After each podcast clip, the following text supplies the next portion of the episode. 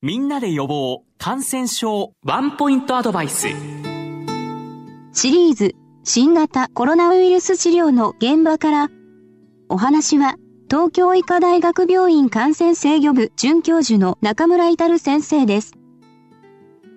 中村先生、オミクロン株が猛威を振るっておりますが、大学病院の状況はどんな状況ですか？はい。オミクロンが流行して、あの、え市中の感染者数というのは、まあ、かなり多い、えー、状況ですけれども、病院も、あの、同じようにリンクして、入院患者数っていうのは増えています。えー、外来に受診される方も多いですので、まあ、1月に入って2月にかけてどんどん増えて、まあ、今、あの、その患者数のピークに来ているというような状況かと思います。ただ、あの、以前のデルタ株までの時の混乱に比較すると、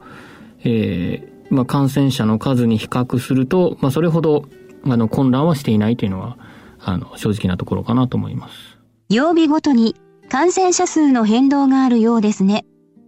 はい。えー、まあ、皆さんもある程度感覚的に分かってきていることだと思いますが、曜日によって、えー、検査数の変動があって、まあ、陽性者数もそれに伴って変化をしています。で、月曜日が一番少なくて、火曜日、水曜日、木曜日と徐々に上がってくる傾向にあります。まあ、水曜日か木曜日あたりが、まあ、かなり高い傾向にありますので、えー、その後ですね、週の後半に行くに従って、陽性者数が減ってくれば、次の週も、まあ、比較的落ち着く傾向にあるかなと思うんですが、えー、木、金、土と、感染者数が多い場合には、次の週もおそらく、上り調子になるだろうなというふうに感じています。医療従事者は、今後の推移をどう見ておられますか？あの、まあ、いろんな意見があるので、なかなかその、一概には言えないというところですが、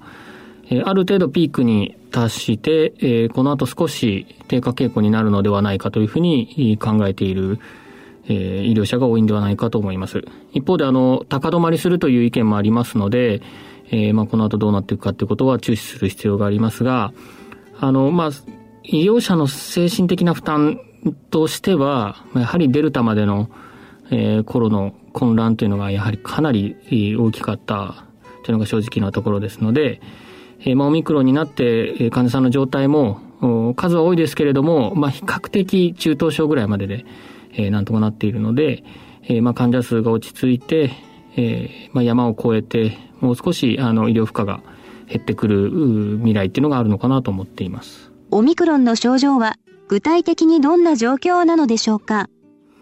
はい。オミクロンの症状は、えー、まあ、端的に言うと、えー、喉より上の、え上気道の症状がメインになっています。例えば鼻水が出るとかですね、喉が痛い、えそういった上気道の症状がメインで、え今までの新型コロナウイルス感染症の場合は、むしろ下気道ですね、え気管から下の肺の症状が主でしたので、えー、まあ、咳が出るとか、あとは息が苦しくなる、低酸素になる、肺炎になるというのが主でした。まあ、そういった、え、デルタ株までの症状に比較すると、いわゆる風邪、感冒といったものに近い症状にはなってきていると思います。あの、なぜこういうふうにオミクロンになってから症状に変化が出たかというのは、あの、まだ全ては明らかになってはいませんけれども、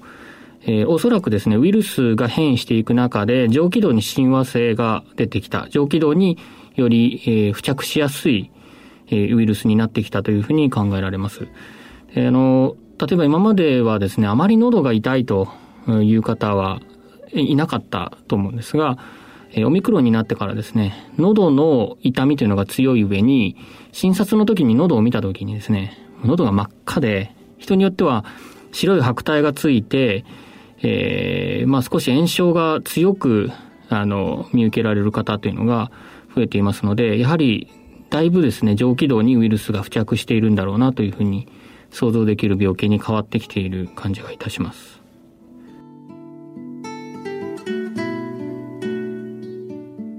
シリーズ新型コロナウイルス治療の現場からお話は東京医科大学病院感染制御部准教授の中村至先生でした。